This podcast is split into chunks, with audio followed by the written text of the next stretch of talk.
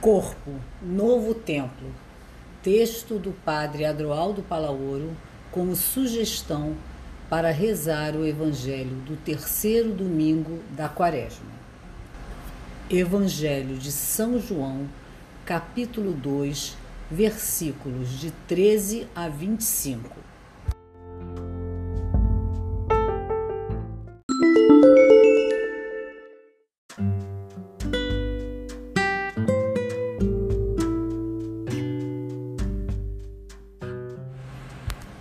Mas Jesus estava falando do templo do seu corpo. João, capítulo 2, versículo 21. O evangelista João, no relato da expulsão dos vendilhões do templo, revela que os conflitos maiores vividos por Jesus se deram no campo religioso. E isso esteve presente já no início de sua vida pública. Com seu gesto, Jesus atinge o centro do poder religioso. Ele arremessa diretamente contra o templo, pois este deixou de ser espaço de encontro com o Pai e passou a ser um local de comércio explorador.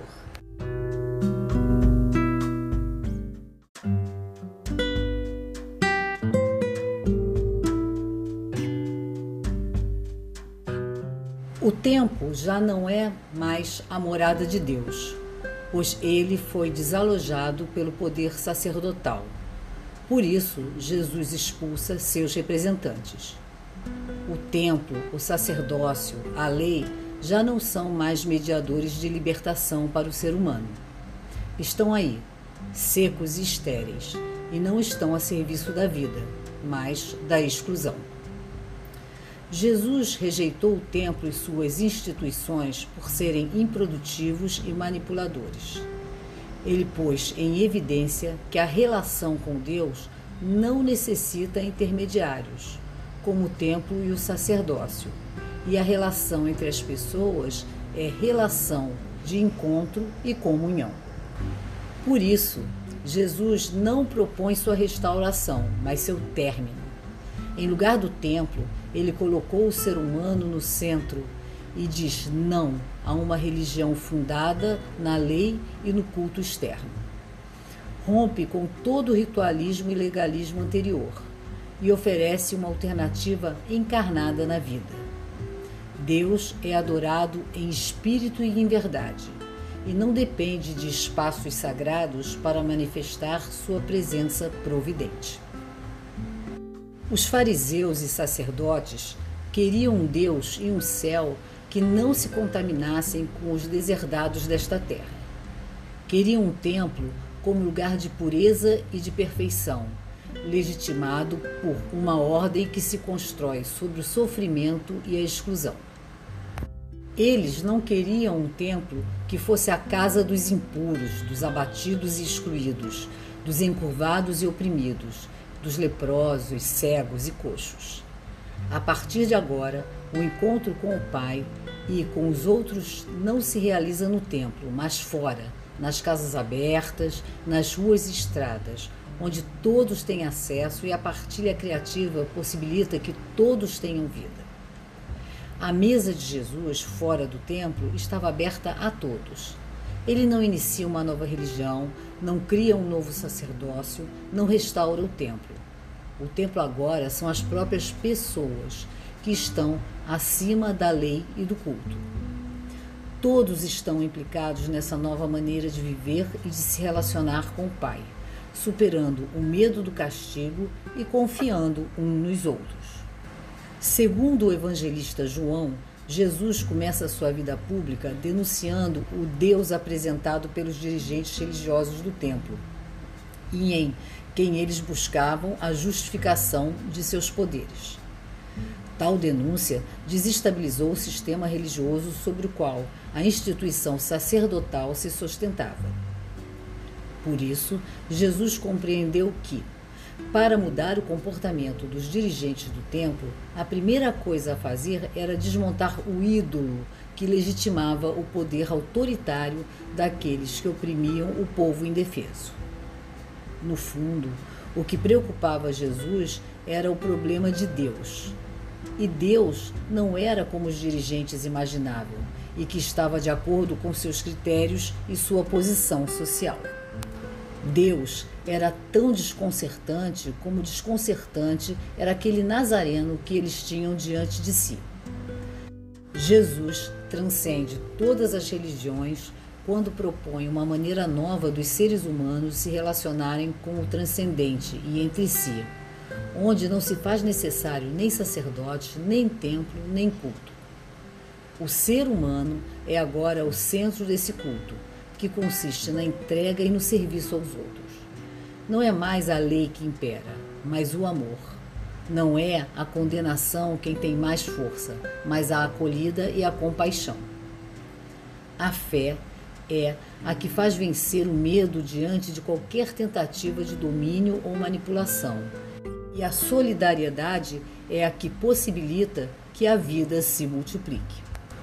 O Deus que Jesus revela não é propriedade de nenhuma religião ou sacerdócio, e ninguém pode reduzi-lo a uma verdade única, porque ele se revela no amor mútuo e na entrega da própria vida mas ele falava do templo do seu corpo.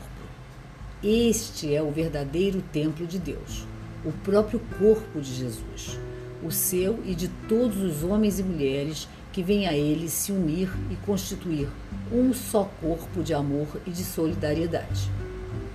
Este é o templo, o corpo messiânico, o corpo da vida solidária de homens e mulheres que se escutam e se ajudam se amam e se animam mutuamente. Jesus veio estabelecer um templo novo, pois ele é o verdadeiro construtor, é o autêntico edificador da humanidade. Agora, não é preciso sacrificar animais e dar seu sangue a Deus.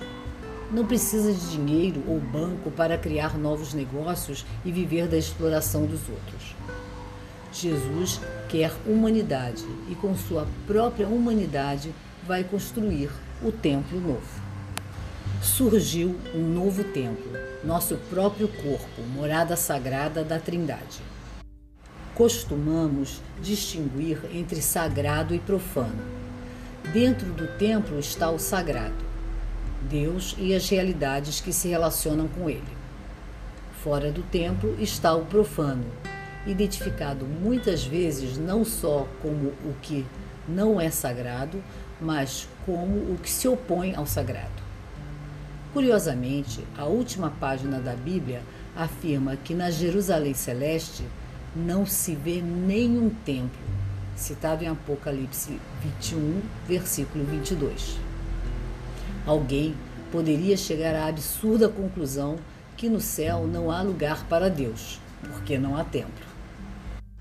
Será esta imagem do futuro uma crítica do presente, ou seja, uma separação entre lugares onde pensamos que está Deus e lugares onde pensamos que ele não está? O que acontece na Terra, este espaço nosso no qual há tantos templos? Acaso Deus precisa deles porque foi expulso dos lugares profanos? Não será talvez porque não o reconhecemos nesses lugares? Deus está em todos os lugares. Sua presença providente envolve tudo e todos. Para nós cristãos, o templo está em Jesus e em todo ser humano que é morada do seu espírito. Esse é o lugar do verdadeiro culto, que não se expressa em ritos vazios, mas em fazer memória viva de Jesus que nos impulsiona a viver como ele. Essa é a verdadeira espiritualidade. Deixar-nos conduzir pelo Espírito no grande templo da vida, lugar do verdadeiro culto que se faz visível no serviço oblativo e na compaixão solidária. Estamos nos despertando para esta realidade. Hoje, os templos estão cada vez mais vazios. O máximo que fazemos é admirar as grandes obras de arte de um passado glorioso. Mas, ao mesmo tempo, vamos amadurecendo a consciência de que os templos são nossos corpos, os de nossos irmãos e irmãs que sofrem fugindo da violência e buscando um lar, os corpos dos sem-tetos, os corpos das vítimas do tráfico de pessoas, os corpos das pessoas exploradas por uma economia que mata. O templo é hoje a terra explorada e espoliada, colocando em risco a teia de relações vitais. Não se trata de restaurar o templo-espaço com todas as suas implicações, mas de voltar às origens desse movimento itinerante que Jesus começou pelas aldeias da Galileia, onde um pequeno grupo, entusiasmado pelo reino, reuniam-se nas casas e partilhavam pão e vida. O movimento de Jesus é um movimento de casas, lugar da acolhida, do encontro, da festa, da celebração.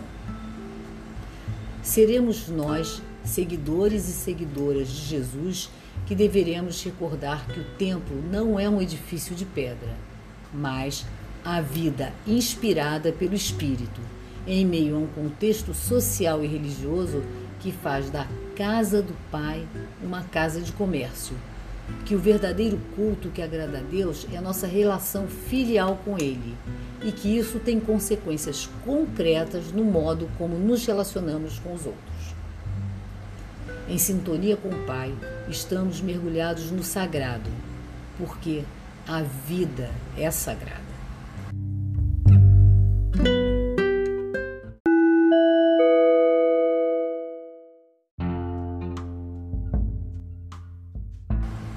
Pontos para meditação. Você sente o pulsar do coração de Deus nas realidades mais cotidianas? Ambiente familiar, trabalho, relações, oração, descanso. Diante da cultura de morte, como viver a cultura do encontro, a verdadeira religião de Jesus?